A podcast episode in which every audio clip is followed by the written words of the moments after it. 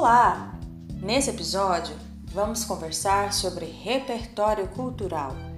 Você sabe o que é repertório cultural? Não, não é uma playlist nem um ranking de trending topics. O repertório cultural é o acúmulo de saberes e práticas sobre cultura, arte, instrução e conhecimento de áreas variadas que o indivíduo possui. Na sua redação do Enem, os avaliadores esperam que você aborde o tema da proposta e defenda um ponto de vista sobre esse tema a partir da exposição do seu repertório cultural. Ou seja, é a hora de você resgatar as suas leituras, as suas aulas, as suas pesquisas e mesmo vivências cotidianas para mostrar que você tem autoridade para dizer o que está dizendo e você sabe utilizar os seus conhecimentos para ajudar na resolução de um problema. Afinal, para que saber tanto se não for para ajudar o planeta?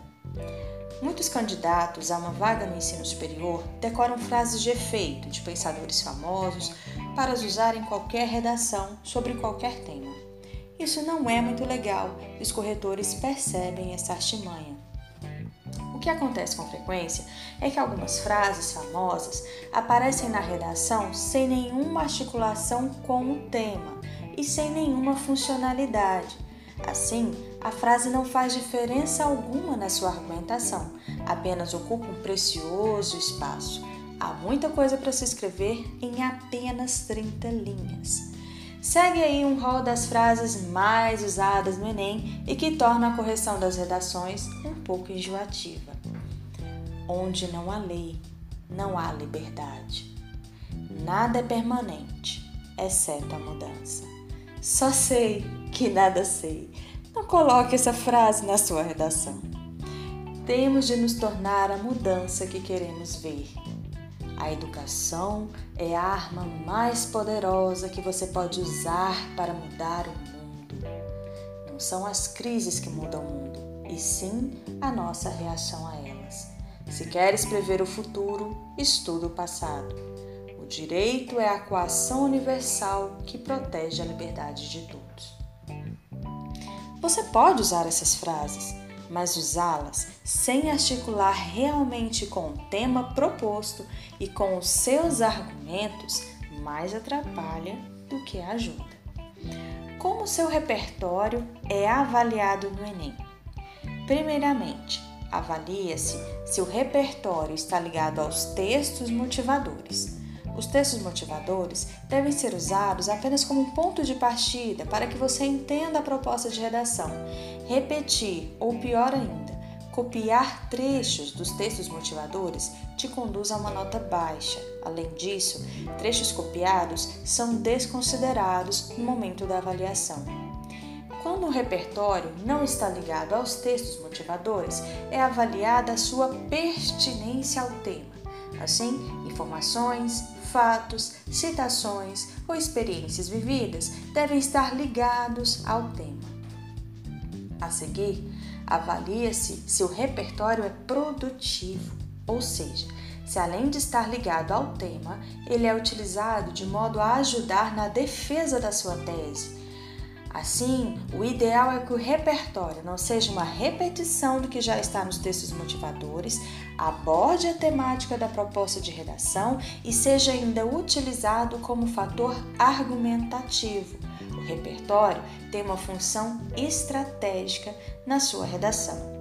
Vejamos um exemplo de redação nota 1000 do Enem de 2018, cujo tema era Manipulação do comportamento do usuário pelo controle de dados na internet. A terceira revolução industrial, ocorrida no século XIX, trouxe diversas novas tecnologias que fomentaram os processos de conexões no mundo, como a internet. Nesse viés, embora tal rede virtual tenha tornado-se demasiadamente difundida na atualidade e seja benéfica em diversos aspectos, esse meio também é usado para um objetivo nefasto: alienação populacional. Sob essa perspectiva, seja pela interferência na capacidade de escolha de, do indivíduo, seja pela colaboração com o consumo desmedido, a manipulação dos usuários na internet é extremamente nociva para a sociedade. Em primeiro plano, a liberdade dos cidadãos de terem suas próprias opções é prejudicada por essa mazela.